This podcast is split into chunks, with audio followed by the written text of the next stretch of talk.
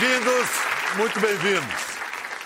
Quando o imenso Manuel Bandeira fez 50 anos, isso em 1936, o igual imenso Carlos Drummond de Andrade derramou-se. Enquanto homens suspiram, combatem ou simplesmente ganham dinheiro, ninguém percebe que o poeta faz 50 anos. Que o poeta permaneceu o mesmo, embora alguma coisa de extraordinário se houvesse passado. Drummond. Hoje, esse tempo todo depois, neste 2019 pobre de poesia, é imperativo não esquecer que outro enorme poeta faz não 50, mas 70 anos. Ele é um poeta superlativo, diminutivo nele só o apelido, Paulinho. É autor de mais de 2.200 músicas, com mais de 1.400 gravadas. Somadas, as regravações chegam a 5 mil. São canções compostas com mais de 140 parceiros. 140. Entre eles, Pixinguinha e Tom Jobim. Tá bom? Só. Ele escreve como respira. Fundo. Paulo César Pinheiro. Vem comigo, Paulinho. Paulinho, né? Todo mundo te chama de Paulinho, só os mais íntimos. Como é que é esse negócio? Não, todo mundo me chama de Paulinho. A única pessoa que me chamava de Paulo César era Elígia Gino. Nunca te chamou de Paulinho? Nunca, sempre Paulo César. Que é para não dar intimidade? Chamava a mim de Paulo César e ao Baden de Aquino. Aquino, que é parte do nome É, do o nome Baden. dele, Baden, Baden Powell de Aquino. De Aquino. Que lindo esse poema com que você abriu o programa Ofício. E esse é um tema recorrente na sua obra e não é à toa, esse negócio do mistério da criação, né? É. Vem, mas será que vai voltar? Vai embora? É sempre um mistério. É sempre um mistério. Eu né? nunca, eu nunca me acostumei com isso. Às vezes vem, às vezes não vem. Eu tenho um- um- uma disciplina cotidiana. Eu sento diante da minha mesa, um papel em branco, meu, meu gravador cassete tal, e fi- fico esperando. Mas enquanto você fica esperando, você faz o quê? Lê jornal? Não, fico, fico ali aberto às forças do astral. Que não são Que controláveis. Não são controladas. Fico olhando para fora, vejo aquele verde da mata em frente a mim e fico ali. Em algum momento, alguma luz se acende. Você não usa computador até hoje? Não uso computador, não uso celular, não tenho celular, escrevo à mão. Essa luz que se acende, então, não tem nada de luz eletrônica. É uma luz. Não, é uma luz. É uma metáfora. É o- é um pedaço da letra desse samba que foi acabado de cantar aí. Ela é uma luz que chega de repente com a rapidez de uma estrela cadente que acende a mente e o coração. Que beleza. Eu comecei com esse processo com 13 anos de idade.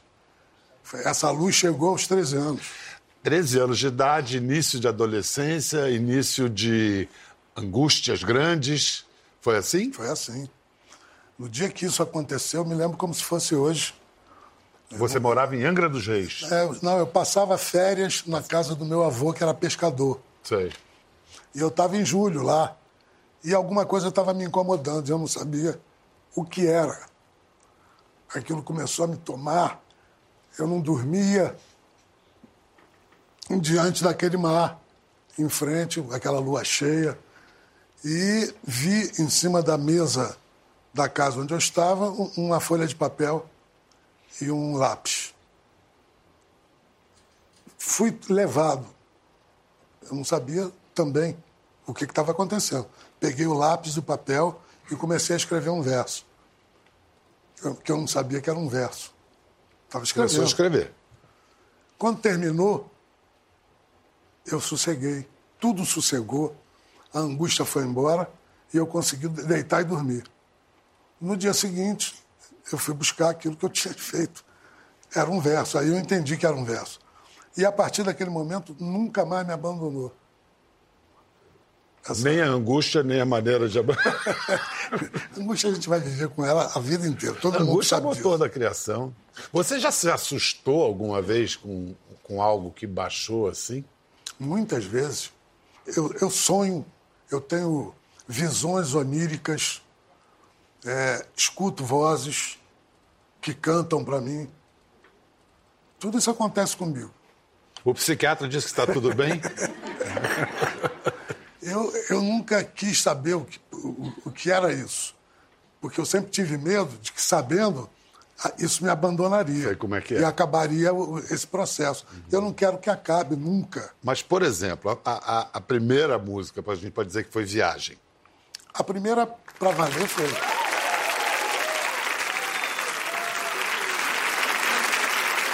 Paulinho, Viagem é parceria com? João de Aquino, meu primeiro parceiro. Que é parente de quem? É primo do Baden. E eu, aí você. Eu conheci o Baden através do João, que era meu vizinho. A gente morava numa pracinha de subúrbio, né, onde Baden tinha morado também, tinha crescido ali, em São Cristóvão. E vocês mostraram viagem para o Baden? Aí um dia houve um batizado de uma, de uma sobrinha dele, filha da, da irmã dele, em Olaria, meu pai deixou. Ah, vai, mas tem hora para voltar. Fui, cheguei lá. Começamos a, a, mostrar as músicas que a gente fazia naquele momento. O Baden se encantou, pegou o violão, começou a, a acompanhar e cantar e, e, se apaixonar pelo, pelo que a gente estava mostrando. A noite rolou. Eu saí de lá às seis e meia da manhã, cheguei em casa, meu pai estava na porta do prédio me esperando com um olho desse tamanho. Eu cheguei, tomei um banho, mudei de roupa e fui para a escola. Mas ele não deu bronca porque você chegou acompanhado? Não, deu sim, deu, deu bronca. bronca deu. Depois o Baden começou a me buscar. Na... E o Baden já era um homem famoso no mundo inteiro. E, e, Lapinha foi a sua primeira parceria com o Baden. É, foi. Ele te deu a melodia e você escreveu? Foi, foi. Ele, primeiro, ficamos amigos e ele começou a me levar para a noite com essa idade. E aí meu pai largou, largou de mão. E eu conheci todos os grandes compositores e cantores da época através do Baden. Que, e, que muitos depois viriam a ser seus parceiros. Quase todos. Quase todos. É. É. E aí, com 16 anos, ele disse para mim: já está na hora da gente fazer uma juntos. Hã? Ele era parceiro do Vinícius. O Vinícius era o cara, né? É. E eu fiquei assustado. Ele disse: não, não, não tenha medo. Me deu a melodia do Lapinha para fazer letra. Passei uma semana rabiscando e tal, fiz. Voltei, só, tá pronto. Aí aconteceu o seguinte fato: a gente saiu da casa dele, ele morava na Barra da Tijuca, e a gente frequentava o Veloso. Eu fui criado ali do, do lado do Veloso, já sei até essa mesa que, que você vai dizer quem é que estava nessa é, mesa. Pois é. é. Tava eu, tava o Tom, tava o Baden, tava o Candinho, um parceiro meu também, que foi marido da Silvinha Teles, grande cantora. E, bom, um grupo grande. O Baden chegou dizendo, ah, tem o Vinícius também junto. Tem um samba novo para mostrar. Tirou o violão da capa e aí começamos a cantar. Em quatro passadas estava todo mundo cantando junto. Aí, de repente, o Vinícius se levantou. Todo mundo achou que ele tivesse ido ao banheiro, né? Sumiu, foi embora. Ficou com ciúme. Ele era muito ciumento, muito ciumento. dos parceiros, é né? É. E aí o, o, Tom me deu um toque, olha, Paulinho, não, não se incomode não, que você mexeu numa casa de, mar, de marimbondo tempos, os tempos passaram, eu comecei a, a ser muito gravado depois do Lapinha, que foi, a gente ganhou um festival, a primeira Bienal do Samba da TV Record, com a Elis cantando, foi a primeira cantora a me gravar. E aí começou a gravar uma atrás da outra, e outros cantores também. Aí o Vinícius se curvou e se aproximou, a gente ficou muito amigo até o fim da vida dele. Ele me ligava para, quando fazia uma música, música dele, música e letra, que eu gostava muito, me ligava. Vem ouvir que tem uma nova e tal. E a gente ficava tomando um uísquezinho de tarde e escutando. Ele, no final da vida, ele escreveu uma dedicatória numa foto para mim, dizendo que eu era o filho que ele não tinha tido. Ah, mostra essa dedicatória para gente aí, vamos ver. Didi, para o Paulinho, de pai para filho e de filho para pai, sem pai, sem filhos, sem filho e sem pai, e com muito amor pelo filho que eu poderia ter e não tive, mas que é como se tivesse. E aproveitando para mandar ele pra puta que me pariu. O coração ah, eter... amigo, amigo, paterno, paterno fraterno, fraterno Inferno. Inferno. Devia ter tomado um, um ou dois uísques antes de escrever essa dedicatória. Escuta, que história linda. Vamos ouvir o Baden Powell falando do Paulinho e de Lapinha.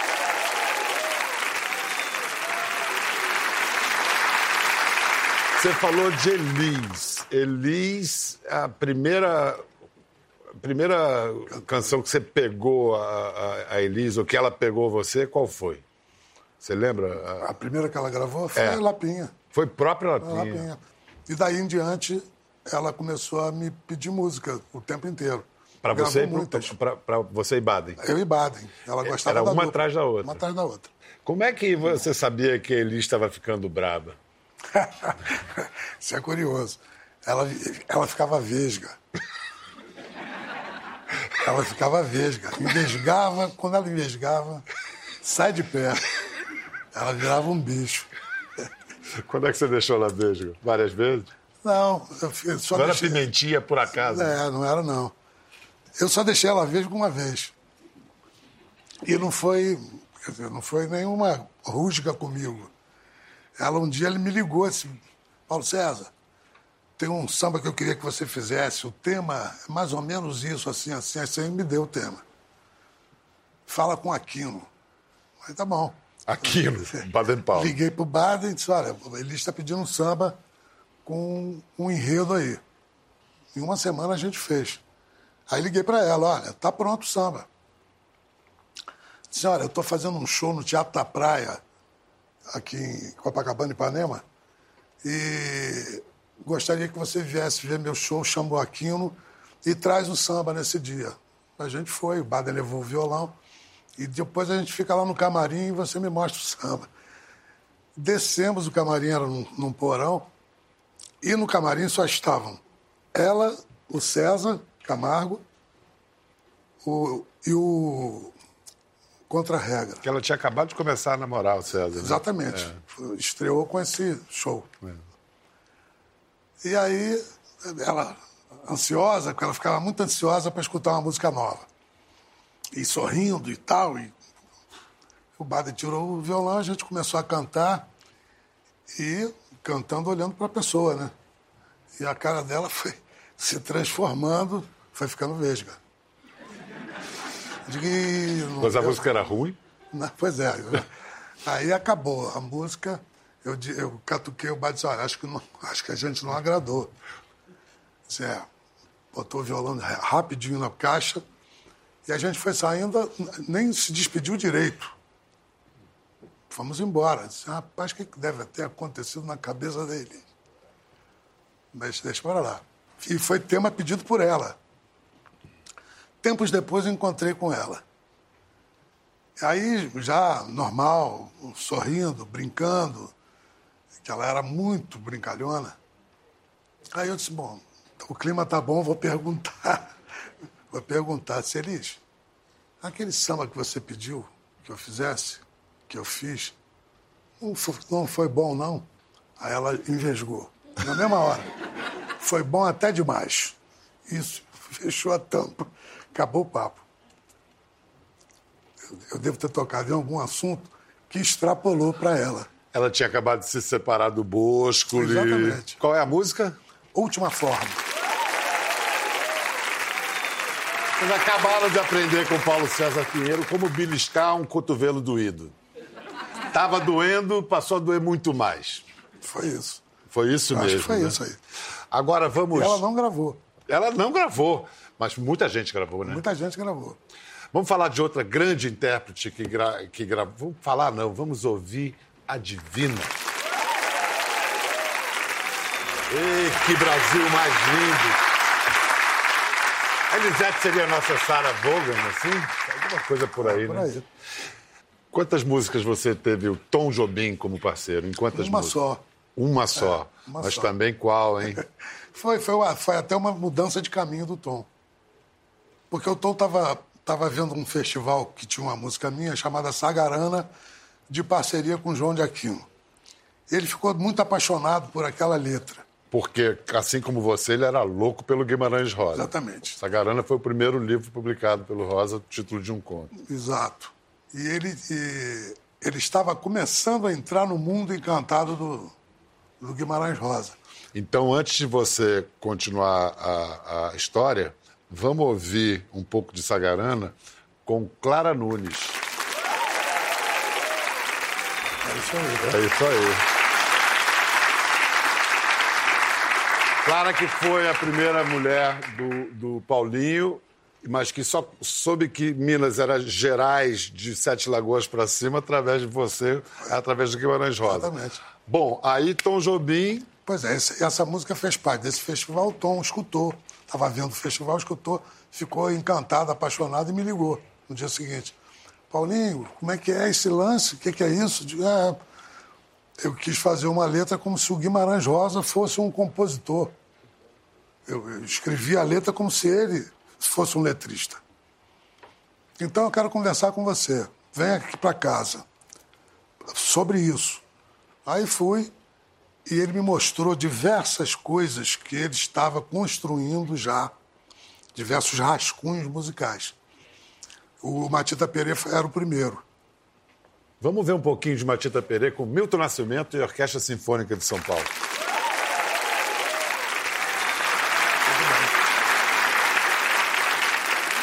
E, e aí eu, eu, isso me lembra essa. Primeiro, você se deu conta de que a língua brasileira tem muito mais palavras e ramificações do que a gente pode suspeitar. Imaginar, pois é. E aí eu vou, vou mostrar aqui um, Primeira vez que a gente se encontrou pessoalmente, em 2000, fazer uma entrevista com o Paulinho na Globo News, ele tinha lançado o livro Atabaques, Violas e Bambus. Eu peguei palavras do, do livro para fazer uma abertura falado em língua brasileira, mas que brasileiro não entende, não. O autor que vamos encontrar hoje é um poromboessara azul na arte de fazer versos. O seu livro tem como machinga a maranduba da terra da Ibirapitanga, Iluaiê, banhada por Guaraci, onde o som dos ilus marupiaras não cessa de ecoar. Tem uma pareçara bonita e resgata nossa maenduaçaba antes dela cufar. Não entendeu nada? Mais um motivo para ler Atabaques, Violas e Bambus, de Paulo César Pinheiro, que nos honra hoje com sua presença. Eu acho que o assinante a essa altura está meio confuso aí com o que vem por aí. Grande texto esse que você fez. Deixa eu repetir então esse texto, essa introdução, para que vocês entendam um trabalho de leão. O autor que vamos encontrar hoje é um mestre poderoso na arte de fazer versos. O seu livro tem como enredo a história da terra do pau-brasil, terra da vida, banhada pelo sol, onde o som dos atabaques felizes não cessa de ecoar. Tem uma mensagem bonita e resgata nossa memória antes dela morrer. Esse cara que é inspirado e inspira os outros. Né? Éramos jovens, hein? Éramos jovens. Éramos jovens. E você fez um texto maravilhoso. Eu, eu guardo esse texto até hoje. É, pô. Eu tenho guardado. Colado do seu, né? Colado do seu livro, todo ele. É, Para encerrar, Rosa, senão a gente vai ficar falando de Rosa aqui é. o programa todo. Os teus parceiros que, que tem mais a ver com Rosa, o Sérgio. Sérgio Santos. Sérgio Santos. Mineiro também. Mineiro, né? que Mineiro tem. De, Mineiro de Varginha. E Dori. E Dori. Dori, porque a mistura de, de, Bahia e Minas, que a Dona Estela era mineira. Estela Mares, é. E Dorival, o nosso maior baiano de todos. Agora, então, deixa eu puxar a sardinha aqui para a brasa do nosso Rio de Janeiro, nosso castigado Rio de Janeiro, Paulinho, porque esse cara é um monstro do samba, é um monstro do samba. E, bom, só para citar duas grandes parcerias em samba, Mauro Duarte e João Nogueira. Agora, com o Mauro, você fez um negócio muito sério. Chama Canto das Três Raças. É Queria... é, esse é um negócio muito sério. E qual foi a gran... uma grande emoção que você se lembra que essa esse música só, deu? Essa música só me deu emoções. Todo o tempo. Mas a maior de todas é que me mexeu. Um dia eu estava vendo televisão de manhã, era um domingo de uma Semana Santa. Páscoa. É e tinha uma missa sendo rezada, no, era uma missa campal, uma missa numa praça pública, lotada de gente a praça, e o, o padre era um padre negro. E ele, na, na, no sermão dele, falava muito sobre essa mistura de raças e tal. E no, no meio do sermão ele parou e disse: Eu queria que vocês cantassem junto comigo um, uma música a capela, sem acompanhamento, que vai nos definir. Aí começou a cantar o canto das três Você, nessa... E a praça inteira cantou junto. Eu, eu fiquei, fiquei mexido. Pois saiba, Paulinho, que o Marcel Vieira descobriu uma igreja aqui em São Paulo que também adotou o teu samba como cântico ritual. Cântico ritual. No antológico Samba Espelho, parceria com João Nogueira, você fala que trocou de mal com Deus. Mas é um verso. Eu queria saber o seguinte: o, o, o, a letra de espelho é sua, né? É. Só que era a primeira pessoa do João Nogueira. É. O que, que foi? O negócio foi mediúnico? Ele já, foi possuído pelo João? É que o João, foi a primeira música que eu fiz com o João. Um dia, passando na minha casa, ele sentou no banco da praça onde eu morava ele disse: Olha, eu estou com uma ideia aqui, eu fiz uns pedaços, inclusive, mas não consigo uh, sair de onde, de onde eu parei. É uma música que eu fiz para meu pai. E o pai dele era o, era o cara na vida dele, né? Ele assim só como ele é para o Diogo hoje. É, exatamente, é, é, é. isso aí. E cantou para mim. Disse, mas João, você, isso daí você faz, sem precisar de mim. Disse, não, não, não, tô, não é frescura, não. Eu bloqueei, eu não consigo sair daqui, desse pedaço. Você, você que incorpora todo mundo aí, você incorpore meu pai. E, e me ajudar nessa. Está bom. Gravei o samba num gravadorzinho cassete que eu tinha. Na semana seguinte eu já estava com a letra pronta e liguei para ele e disse, ah, João, incorporei. Agora, depois de espelho, ainda vieram pérolas como, por exemplo.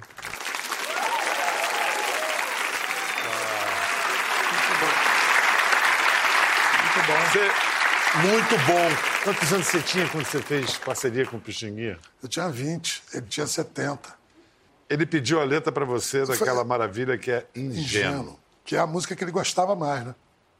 Foi Hermínio Belo de Carvalho meu grande amigo, meu grande irmão, que um dia ligou para mim e disse: Olha, eu estou produzindo e gravando o disco do Pixinguinha, chamou Som 70. Cê, dá para você vir aqui ao estúdio, que eu queria que você. Queria botar vocês dois em contato. Fui a mil, né? Correndo pro estúdio. Eu entrei, o Hermínio só, vem conhecer o velho. Aí disse, Bixinga, esse aqui é o menino que eu te falei que é o único que pode fazer a letra da, da música que você gosta mais. Ele falou, é? é. Se você falou, tá falado, a música é sua, tá entregue. Bem-vindos de volta a esse show de conversa, essa conversa que é um show com Paulo César Pinheiro, fez 70 anos e os primeiros 70 anos. E contando. É tanto parceiro que esse cara tem que eu aposto que tem um na plateia. Não tem parceiro aí dentro da plateia? Ah, ele aí! Marcelo Menezes. Tudo bem, Marcelo? Deixa eu catituar o seu, o seu disco aqui.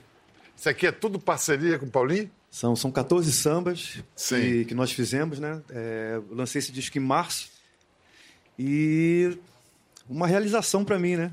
Imagina. Poxa, olha só a companhia né, dos outros parceiros. E quantas canções vocês já fizeram juntos? É, pronto, pronta, pronta, contando com as 14 do disco, nós temos 72. Marcelo, parabéns e muito obrigado aí por, por ter vindo também.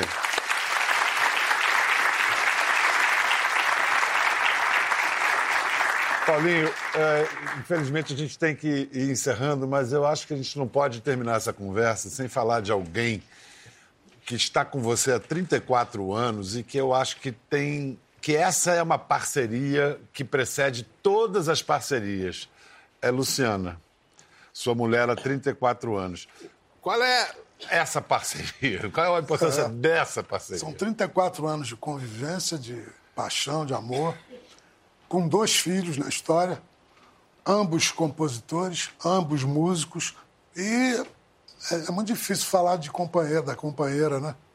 É, ah, você está dizendo que é difícil falar é difícil, de amor? É difícil.